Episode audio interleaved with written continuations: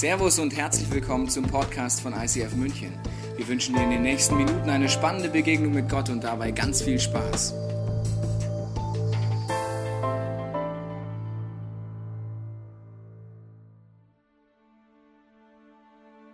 In Bethlehem wohnte ein Mann namens Boas, der aus derselben Sippe stammte wie Noomis verstorbener Mann Elimelech.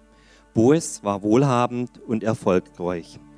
Eines Tages sagte Ruth zu ihrer Schwiegermutter, ich möchte auf die Felder gehen und dort die Ehren auflesen, die von den Erntearbeitern nicht mitgenommen wurden. Irgendjemand wird es mir sicher erlauben. Ja, antwortete Noomi, geh nur. Auf einem der Felder ging Ruth hinter den Erntearbeitern her und sammelte die Ehren auf, die sie liegen ließen. Sie wusste nicht, dass gerade dieses Feld Boas aus der Sippe Elimelechs gehörte.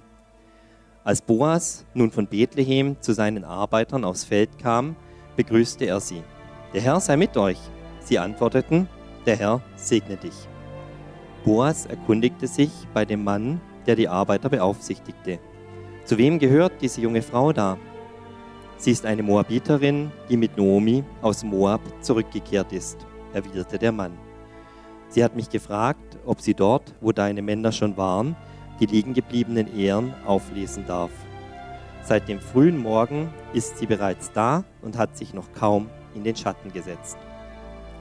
Da sagte Boas zu Ruth, ich mache dir einen Vorschlag. Du brauchst nicht auf ein anderes Feld zum Ehrenlesen zu gehen. Bleib hier bei meinen Mägden, die die Garben binden. Sammle immer dort, wo die Arbeiter gerade das Korn abmähen. Ich habe ihnen verboten, dich zu belästigen. Wenn du Durst hast, dann geh ruhig zu den Krügen dort und trink von dem Wasser, das meine Männer geschöpft haben. Da warf Ruth sich vor ihm nieder und fragte, womit habe ich das verdient? Warum beachtest du mich, obwohl ich eine Ausländerin bin? Boas antwortete, man hat mir berichtet, wie du seit dem Tod deines Mannes deiner Schwiegermutter beigestanden hast. Deine Eltern und dein Land hast du verlassen und dich einem Volk angeschlossen, das du vorher nicht gekannt hast. Du bist zum Herrn, dem Gott Israels, gekommen, um bei ihm Schutz und Zuflucht zu finden.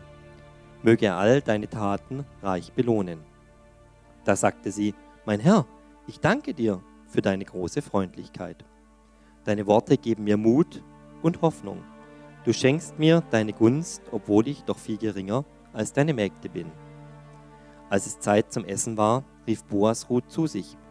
Komm hierher und iss etwas Brot, forderte er sie auf. Du kannst es auch in den Weinessig tunken. Ruth setzte sich zu seinen Leuten und Boas reichte ihr geröstete Getreidekörner.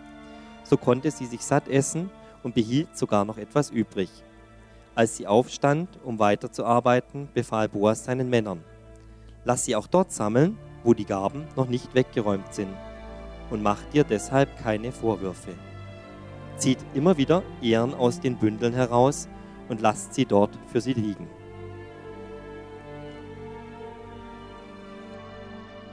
Kein böses Wort soll sie von euch hören. Bis zum Abend arbeitete Ruth auf dem Feld. Als sie die Ehren ausgeklopft hatte, hatte sie etwa 15 Kilogramm Gerste beisammen. Sie brachte die Geheide, das Getreide nach Hause und zeigte es ihrer Schwiegermutter. Dann gab sie ihr die gerösteten Körner, die sie vom Mittagessen übrig behalten hatte. Wo hast du nur so viel sammeln können? fragte Noomi. Erzähl mir, wo du gewesen bist. Gott segne den, der so freundlich zu dir war. Ruth berichtete, der Mann, der mich auf sein Feld gelassen hat, hieß Boas. Der Herr segne ihn, rief Noomi erfreut. Er ist ein naher Verwandter von uns und darum nach dem Gesetz verpflichtet, uns zu helfen. Jetzt sehe ich, Gott hat uns nicht unserem Schicksal überlassen. Der Name unserer Männer wird nicht vergessen werden. Ruth erzählte weiter, Boas hat mir angeboten, immer in der Nähe seiner Arbeiter die Ehren aufzulesen, bis die ganze Ernte eingebracht ist. Es ist gut, wenn du mit seinen Mägden hinausgehst, meint Nomi. Auf einem anderen Feld würde man dich vielleicht belästigen. So arbeitete Ruth während der ganzen Gersten- und Weizenernte zusammen mit den Mägden des Boas. Sie wohnte weiter bei ihrer Schwiegermutter. Herzlich willkommen auch beim Videopodcast. Äh, schönen guten Tag. Heute geht es um Ruth und zwar um Ruth und Boas und um deine Identität und um deine Identität in der Partnerschaft oder auch als Single. Fantastisch. Das wird jetzt ein bisschen schwierig mit dem Lesen und mit dem, äh, aber das kriege ich schon hin. Herzlich willkommen. Aber in diesem Buch Ruth geht es um viel mehr als nur um Identität und um Partnerschaft. Und wir werden heute auf Entdeckungsreise gehen und werden uns Vers für Vers anschauen, was da drin steht und es wird gigantisch. Wo kam eigentlich diese Geschichte her? Das ist ja das zweite Kapitel, was wir gerade gelesen haben. Und es begann bei Elimelech, der eine Frau hat, die heißt Naomi. Und die haben zwei Kinder, Kilion und Machlon. Ja, wunderbare Namen, wie der Tobi letztes Mal schon gesagt hat. Aber in Bethlehem, wo sie wohnen, ist Hungersnot und sie müssen auswandern. Jedenfalls denkt das Elimelech und sie wandern nach Moab aus. Aber Moab ist ein schlechtes Land für Leute, die an Gott glauben, weil da glaubt keiner an Gott. Dennoch macht es Elimelech und die gehen dorthin, sie wandern dorthin und seine beiden Söhne finden zwei Frauen, und zwar natürlich Moabiterinnen. Und diese beiden Frauen, die heiraten die beiden Söhne und das Problem ist, alle Männer sterben. Und die drei Frauen sind allein. Und die Schwiegermutter, die Naomi, sagt sich gut, sie hat gehört, dass in Bethlehem wieder Essen ist. Und sie will zurück, sagt aber zu ihren beiden Schwiegertöchtern, ihr beiden kommt aus Moab, ihr werdet in Israel nichts Gutes finden. Und auch mein Gott hat euch nichts Gutes beherberreitet. Eure beiden Männer sind tot. Bleibt hier in Moab. Und Orpa und Ruth, das sind die beiden Schwiegertöchter. Wir sagen, nein, wir wollen mit. Und Naomi bleibt dabei und sagt, nein, geht zurück, weil es wird euch in Israel nicht gut ergehen. Und Orpa sagt, gut, ich bleibe hier, du hast recht. Aber Ruth, Ruth geht mit ihr in ein Land, wo sie keinen kennt, ein Land, dessen Gott ihr nichts Gutes bereitet hat, sondern nur Leid. Ihr Mann ist tot. Und trotzdem sagt sie, ich mache es. Ich gehe mit. Und der letzte Absatz, der letzte Satz im ersten Kapitel lautet, als Naomi mit ihrer moabitischen Schwiegertochter Ruth nach Bethlehem kam, begann gerade die Gerstenernte. Und die Gerstenernte ist die erste Ernte im Jahr. Das heißt, sie sind mega im Leid, es geht ihnen nicht gut, sie kommen nach Bethlehem zurück und das Land wird bestellt und das, die erste Frucht, das erste Leben, was wächst, ist Gerste. Und es ist gerade Gerstenerntenzeit und es ist Hoffnung. Es ist Leben. Und diese Hoffnung hat einen Namen. Boas. Wow. Und wenn du zu Hause nochmal nachlesen möchtest, findest du das im zweiten Kapitel. Zwar siehst du hier,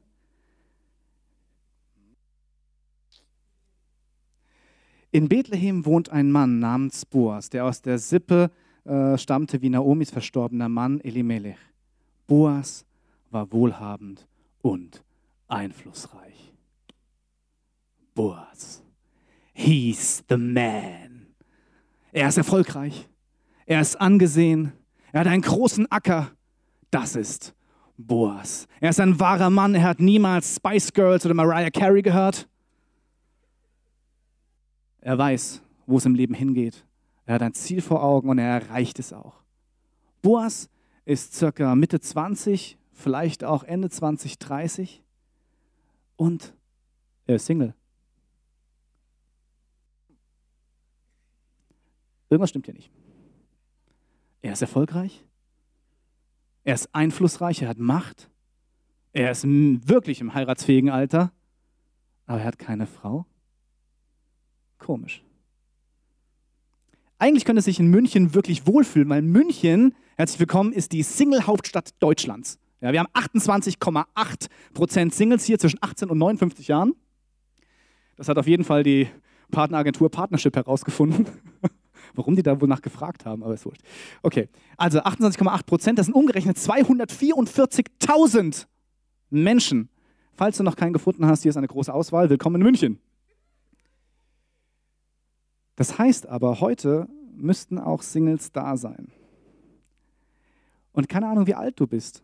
Aber wenn du so Mitte 20 bist, dann beginnt langsam die Frage in deinem Herzen, oh, jetzt wird's eng.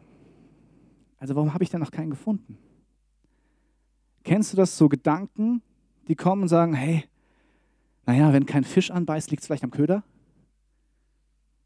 Es könnte an mir liegen.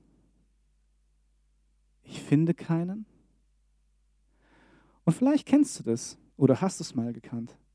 Und es ist so ein innerliches Gefühl, wo du sagst, irgendwie fühle ich mich nicht komplett. Es fehlt mir was. Ich glaube, dass jeder Mensch tief im Herzen den Wunsch hat, einen Gefährten zu finden. Einen Partner, von dem man sagen kann, hey, ich liebe dich. Und der Partner wünscht man sich, dass er zurück sagt, ja, du hast recht. Geht mir auch so. Nein. Ein Partner, der sagt, ja, ich liebe dich auch. Und egal, wo du herkommst, egal, was du machst, ich bleibe da. Ich gehe nicht weg. Ich liebe dich. Und wenn es sein muss, sterbe ich für dich. Jemand, der sagt, hey, mein Ziel ist es, dass du aufblühst. Und je älter du wirst, desto mehr könnte es sein, dass du den Fokus auf dieses Partnerschaftsthema lenkst. Wo finde ich einen Mann? Wo finde ich eine Frau, eine Frau?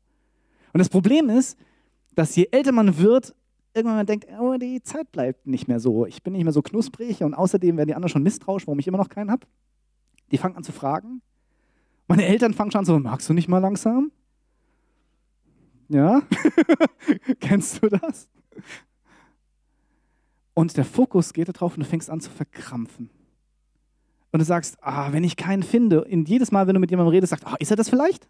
Ist sie das vielleicht?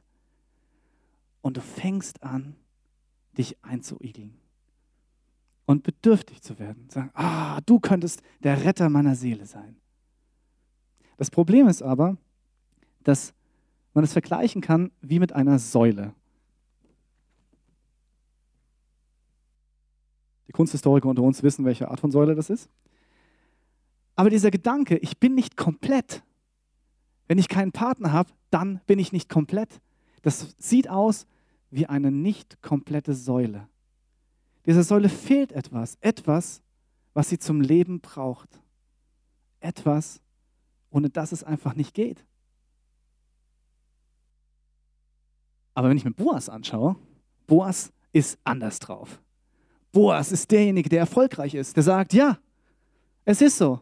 Ich bin Mitte 20 und ich habe ein Gerstenfeld. Ja, ich bin Mitte 20, aber ich bin angesehen. Ich habe Erfolg. Und ja, ich habe keine Frau. Aber ehrlich, ich werde eine finden. Und wenn ich sie gefunden habe, werde ich sie erkennen. Und dann werde ich sie erobern. Und dann werde ich mit ihr mein Leben bestreiten. Aber Boas wirkt irgendwie nicht so wie diese Säule, sondern er wirkt komplett. Er ist ein Mann, auf dem gebaut werden kann. Er ist eine stabile Säule. Er steht dort und sagt, ja, wenn ich eine Frau finde, dann wird sie einem Mann gegenüberstehen, der ein wirkliches Gegenüber ist. Und Ruth? Ruth ist eine Frau, die alles verloren hat, was man sich nur vorstellen kann. Und Ruth steht in einem fremden Land an einem Punkt, wo sie nichts mehr hat, außer einer bitteren Schwiegermutter. Ja, das ist sehr gut. Ja, Top-Voraussetzung für ein glückliches Leben. Kannst mal ausprobieren. Das ist sehr gut. Denn ihre Schwiegermutter Nomi kommt nach Bethlehem und sagt, hey, nennt mich nie wieder Süße, das ist der Name Nomi, sondern nennt mich Mara. Ich bin bitter geworden. Gott hat mich gestraft. Und so wird es mein Leben lang bleiben. Mein Name ist bitter.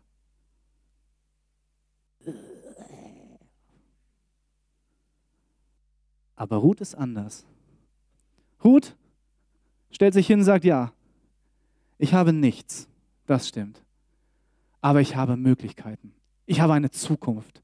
Ich werde dafür aufstehen und ich werde schauen, was ich machen kann, damit mein Leben wieder gut wird.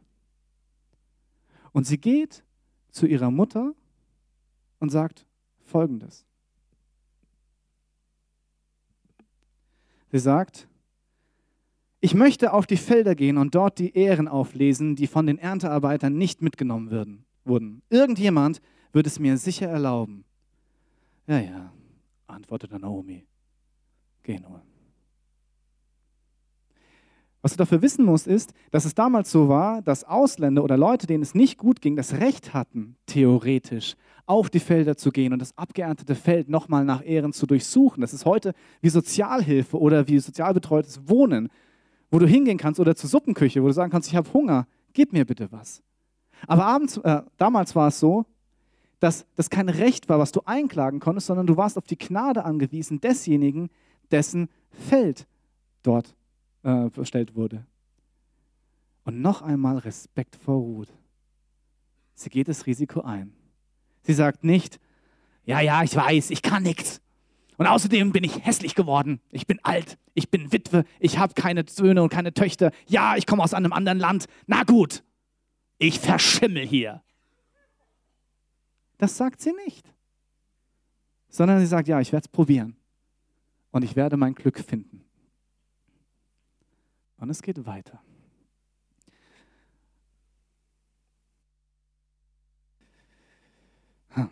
Auf einem der Felder ging Ruth hinter den Erntearbeitern her und sammelte die Ähren auf, die sie liegen ließen. Sie wussten nicht, dass gerade dieses Feld Boas aus der Sippe Elimelechs gehörte. Das ist ein literarischer Trick. Wenn jemand sowas schreibt, sie wusste nicht, dass genau dieses Feld dem Boas gehörte, dann meint man damit, natürlich gehört es dem, das wusste sie. Nein, das wusste sie nicht. Aber das ist echt spannend. Boas ist ihr Retter. Und wir werden später noch Abgefahrenes über Boas herausfinden. Es musste dieses Feld sein. Aber es ist wie zufällig. Manchmal ist es so, dass wir auf Gottes Wirken warten, als müsste irgendwie 15 Engel an diesem Feld stehen und sagen, Hallo, das ist das Feld von Boas the Man. Oder wo du irgendwie einen Stern über Boas Feld siehst und sagst, ah, das kenne ich irgendwoher. Stern über. Du dann aber denkst, ah, das kam noch nicht. das kommt erst später, das kann es nicht gewesen sein. Nein, nichts davon. Sie geht einfach zufällig auf das Feld und es ist das Richtige. Wahnsinn. Und es geht weiter. Mit Zufällen, unglaublich. Als Boas nun von Bethlehem zu seinen Arbeitern aufs Feld kam, gerade zur richtigen Zeit übrigens, begrüßte er sie, der Herr sei mit euch. Und sie antworteten, der Herr segne dich. Spannend. Jetzt mal so ein kurzer Sidekick, hat nichts eigentlich wirklich mit dem Thema zu tun.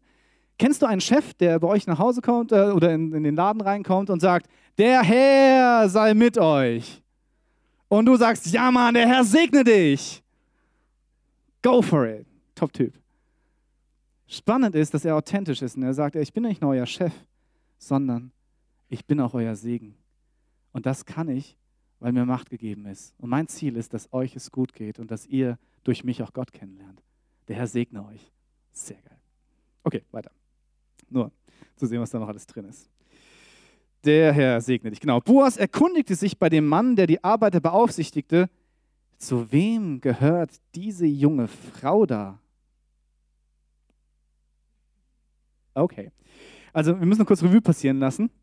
Stell dir vor, du bist Ruth und bist auf dem Feld und du hörst von den Mägden nebendran, hey, gleich kommt Boas. Der Mann der Männer. Wahnsinn, gleich ist er da. Was würdest du tun, ihr Frauen? Wahrscheinlich wäre es so, dass du sagen würdest, kein Problem, ich bin in vier Stunden wieder da und dann bin ich schick und aufgebrezelt und es wird super sein. Und er wird mich erkennen, weil ich wie ein Stern leuchten werde. Ruth hat diese Möglichkeiten nicht. Sie ist dort, sie ist arm, sie hat wahrscheinlich nur ein Kleid, was sie über Wochen anhat. Und sie ist schmutzig, sie hat keine Chance, sich zu waschen. Und sie ist gerade dabei, Ehren zu lesen. Und Boas sagt, hey, wer ist die? Er kennt seine Leute und er weiß, dass sie neu ist. Und irgendetwas an ihr ist besonders. Aber was? Und sein Vorarbeiter, den er fragt, er sagt, sie ist Moabiterin, die mit Naomi aus Moab zurückgekehrt ist, erwidert der Mann. Sie hat mich gefragt, ob sie dort, wo deine Männer schon gewesen waren, die liegen gebliebenen Ehren auflesen darf. Seit dem frühen Morgen ist sie bereits da und hat sich noch kaum in den Schatten gesetzt. Das, was Ruth ausmacht, ist nicht vordergründig ihre Schönheit.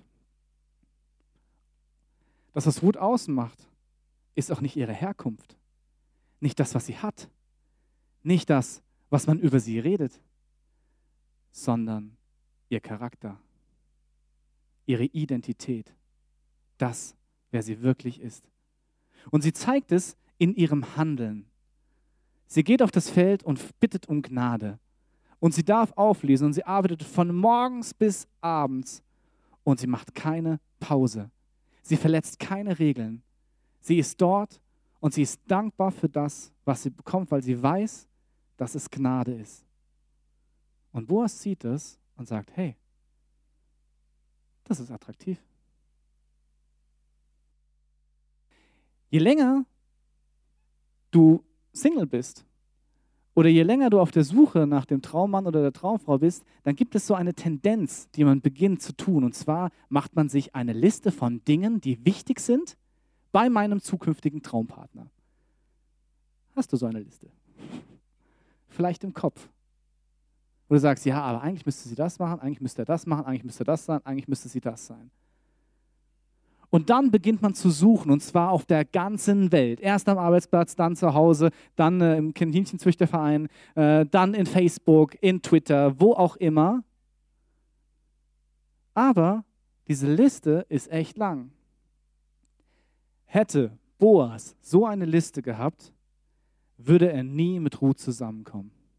Weil ganz ehrlich, ich glaube nicht, dass auf Boas Liste steht, also, wenn ich eine Frau möchte, sollte sie auf einem fremden Land kommen, wo man Gott gar nicht kennt. Außerdem sollte sie arm sein und außerdem sollte sie Witwe sein. Das ist mir ganz wichtig persönlich. Und sie sollte keine Kinder haben, obwohl sie schon eigentlich viele Kinder haben sollte. Aber es ist mir vollkommen egal, weil meine Zukunft hängt überhaupt nicht davon ab, dass wir Kinder haben, weil wir haben ein Sozialversicherungssystem in 2000 Jahren. Das wird schon reichen. Außerdem wünsche ich mir, dass meine Traumfrau an, an meinem äh, Feld vorbeikommt und wie eine Bettlerin äh, dann versucht, meine Gersten äh, zu bekommen, weil ich sie dann auch unterstützen kann. Kein Mensch glaubt, dass das Boas auf seiner Liste stehen hat. Aber Boas schaut auf was anderes. Er schaut auf ihr Herz, weil was er dort sagt als Antwort ist fantastisch. Er sagt,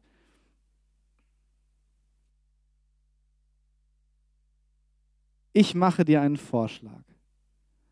Du brauchst nicht auf ein anderes Feld zum Ehrenlesen zu gehen. Bleib hier bei meinen Mägden, die die Gaben binden. Sammle immer dort, wo die Arbeiter gerade das Korn abmähen. Ich habe ihnen verboten, dich zu belästigen. Wenn du Durst hast, dann geh ruhig zu den Krügen dort und trink von dem Wasser, das meine Männer geschöpft haben. Boas achtet nicht darauf, wo Ruth herkommt. Er sagt, dein Charakter ist mir wichtig.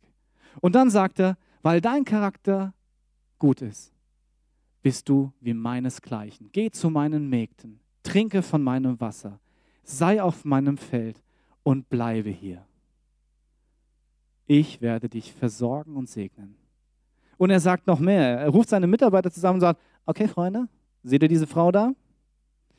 Wenn einer von euch sie anrührt, sage ich euch eins, mein Feld ist groß und es wird euch keiner finden. Er beschützt sie. Und was das für Ruth auslösen musste, was das in ihr auslösen musste, kann man sich kaum vorstellen. Er sagt es und sie sagt, ich mag diesen Boas, der ist einfach toll, der ist super, hey. Wahnsinn. Also, hier. Womit habe ich das verdient? Warum beachtest du mich, obwohl ich eine Ausländerin bin? Sie ist nicht wie ein Teenie, der sagt, ah, hast du das gesehen? Er hat mich angesprochen und angeguckt, unglaublich. Und sie zückt auch nicht sofort das Handy und sagt, oh, komm, jetzt muss ich unbedingt erzählen. Jetzt bin ich mal ganz auf dem Feld gekommen, dann bin ich nach Hause gekommen, das ist unglaublich, kam dieser Post vorbei, auf einem Pferd, Wahnsinn. Das macht sie nicht, weil sie ist realistisch, sie ist kein Trottel. Sie sagt, hey, hier stimmt irgendwas nicht. Ich bin Moabiterin, ich habe alte Kleider, irgendwas ist hier falsch, weil du bist der Mann der Männer und du sagst mir, dass ich zu dir gehöre, obwohl ich so bin. Warum? Hm. Falls du jemanden kennenlernst, eine Frau oder einen Mann, und es kommt dir irgendwas komisch vor, frag warum. Weil das ist eine wichtige Frage. Die Frage hat eigentlich zwei Auswirkungen. Die erste Frage ist, warum bist du so? Eigentlich ist die Frage, wer bist du? Wer bist du, dass du so an mir handelst? Und diese Frage hat zwei Ausformen. Der erste ist, an was glaubst du wirklich? Was ist deine Vision von deinem Leben? Nach was richtest du dich aus? Was ist der Punkt, nach dem du handelst? Wer ist dein Gott? Wer ist der, der dir vorangeht? Und die zweite Frage ist, du hast Macht bekommen, und zwar das Geld. Du hast dich also in der Welt situiert. Du siehst also, was, wie willst du deinen Lebensunterhalt bestreiten? Kannst du mich überhaupt versorgen? Kannst du überhaupt die Versprechungen halten, die du mir machst?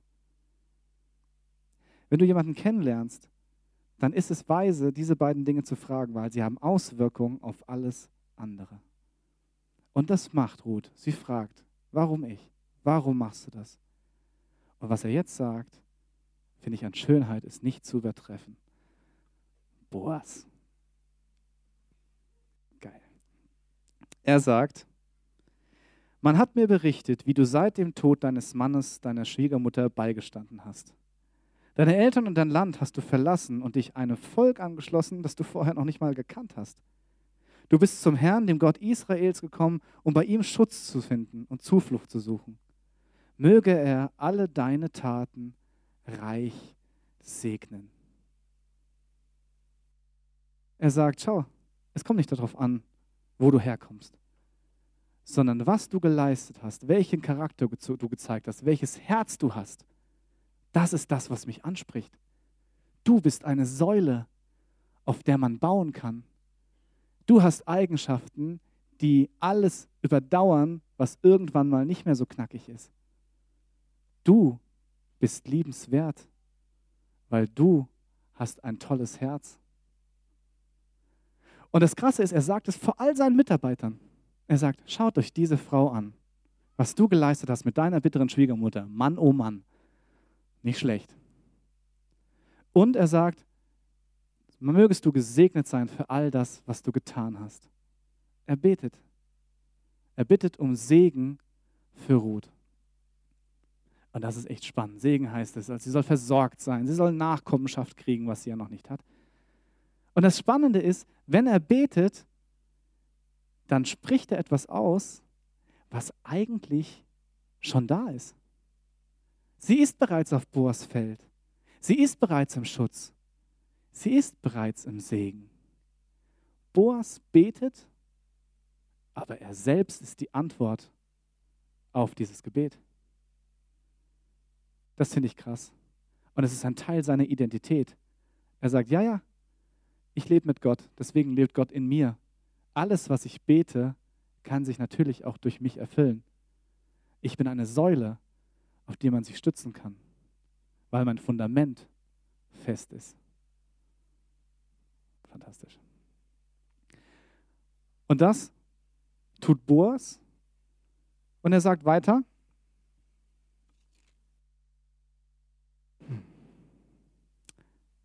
Ruth sagt, mein Herr, ich danke dir für deine große Freundlichkeit.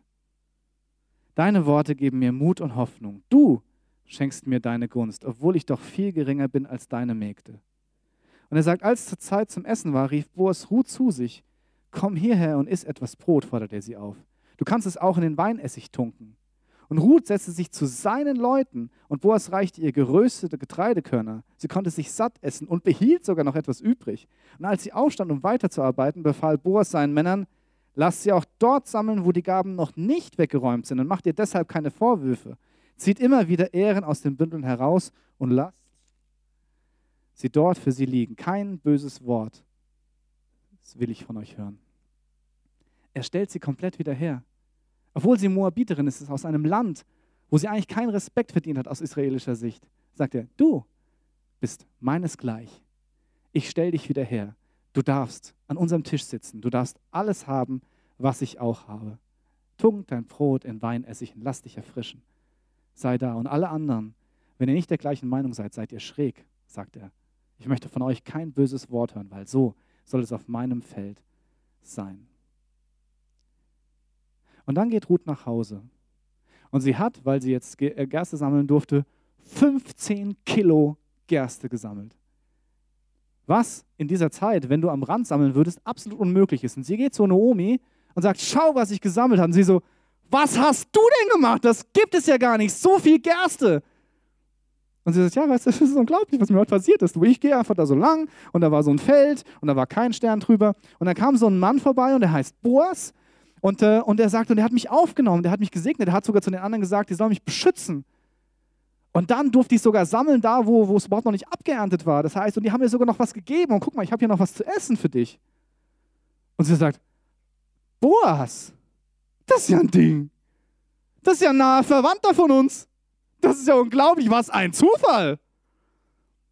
Und dann erzählt sie etwas wirklich sehr Interessantes. Sie sagt, schau mal, du hast Boas kennengelernt und Boas ist ein Segen für unsere Familie, weil du bist verwitwet, dein Mann ist gestorben und Boas darf dich trotzdem heiraten, damit er unsere Familie segnen kann mit Nachkommenschaft. Das nennt man Löser.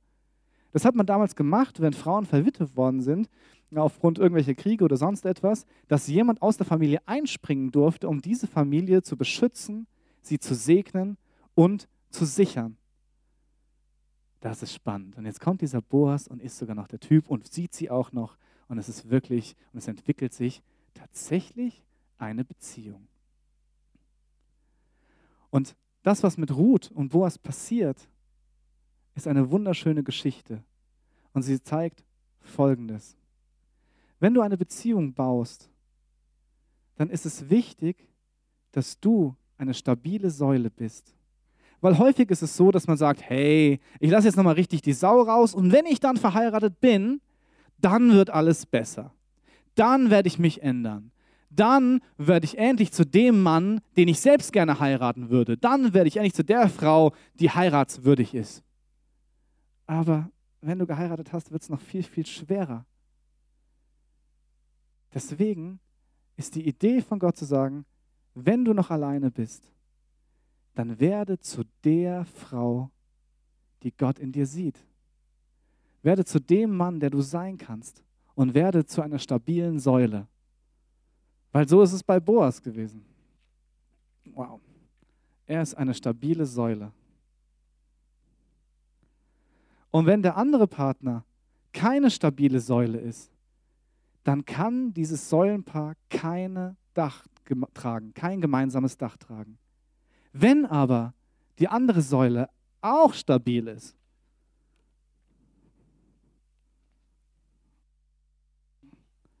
dann passiert Folgendes. Dann ist es möglich, dass eine Beziehung entsteht, die an Schönheit nicht zu betreffen ist, weil sie ein Dach trägt, was gemeinsam beide verbindet. Und an diesem Bild siehst du, und das ist mir wirklich eingegangen, ja, es muss so sein. Ich muss eine stabile Säule sein, weil ansonsten ist das Dach schief oder stürzt ein. Und wenn du schon verheiratet bist, dann kann es gut sein, dass du sagst, ja, so stabil, also weiß ich nicht. Dann nutzt die Zeit und arbeite an deinem Herz und an deinem Charakter, dass dein Partner und dein Gefährte sich auf dich stützen kann.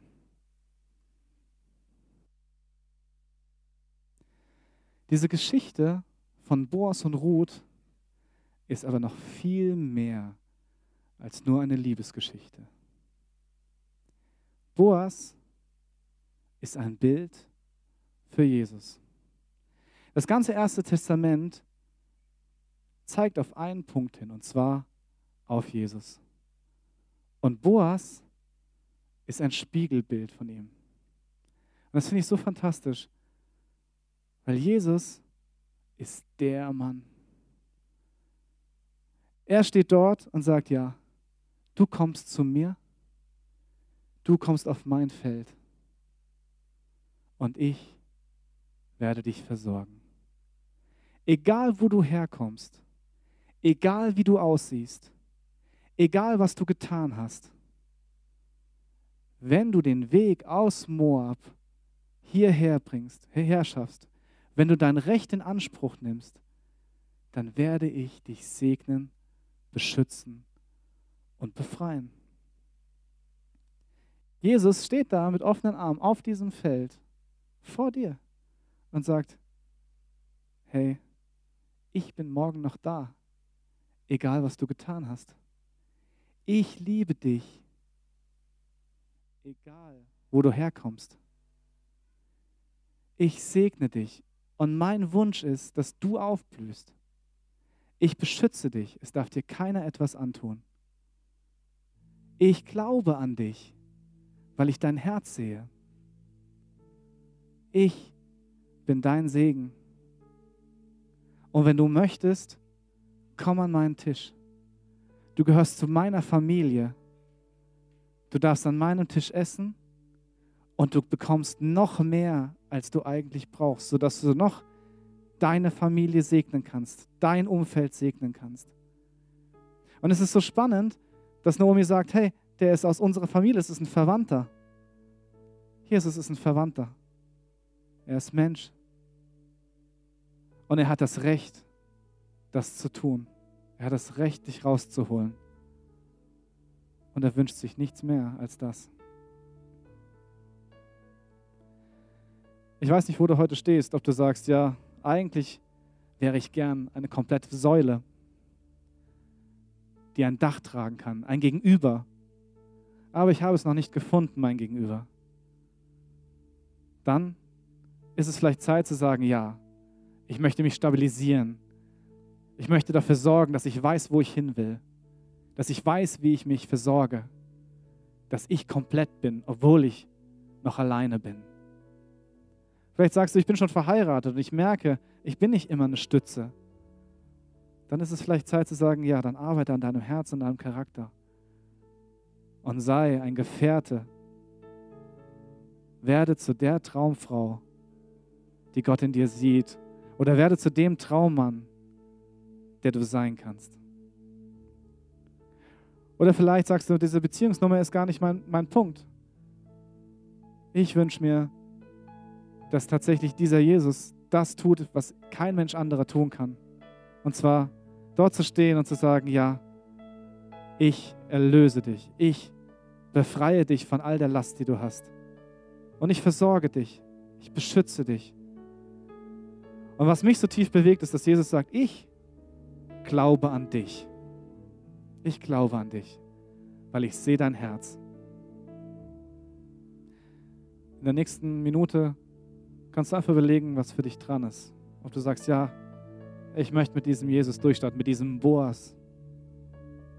Oder ob du sagst, ja, zeig mir die Punkte, wo ich noch keine komplette Säule bin, wo ich mich entwickeln kann.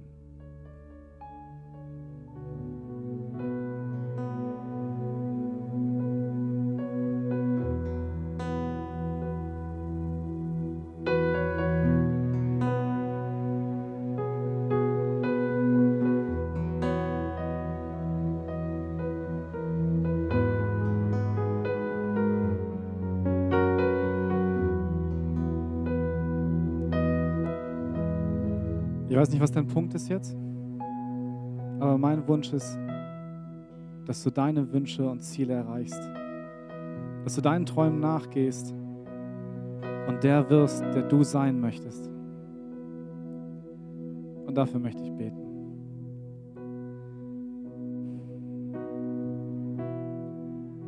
Jesus, ich danke dir, dass du ja, dass du eine komplette Säule bist, dass du mächtig bist und dass du sagst, komm auf mein Feld, geh nirgendwo anders mehr hin. Bleib bei mir, denn ich beschütze dich. Ich segne dich und ich sehe in deinem Leben Leben. Herr, ich danke dir, dass du das bei mir gemacht hast und dass du das bei jedem anderen tun möchtest. Und ich danke dir, dass du jede Beziehung segnest und dass jeder Mann und jede Frau, die heute Morgen hier ist, sich in deine Richtung entwickeln kann und zu der Mann oder zu, dem Frau, zu der Frau werden kann, die du in ihn siehst. Und ich danke dir, dass du jedem Single, der heute hier ist, einen Frieden ins Herzen gibst, dass er komplett ist, dass sie komplett ist, auch wenn da noch kein Gefährte an der Seite ist. Und ich danke dir, dass du sie zu mächtigen Säulen machen wirst, die ein großes Dach tragen können. Jesus, ich danke dir, dass es dich gibt und dass du mein Boas auch bist. Mein Retter. Amen. Wir hoffen, dass dir diese Predigt weitergeholfen hat. Wenn du Fragen hast, kannst du gerne an info at icf-moenchen.de mailen und weitere Informationen findest du auf unserer Homepage unter www.icf-moenchen.de.